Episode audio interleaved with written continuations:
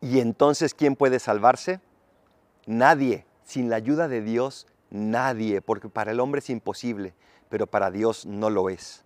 Nuestra salvación no está tanto en nuestras virtudes, en nuestros actos, sino en la gracia de Dios y en su acción en nuestro corazón.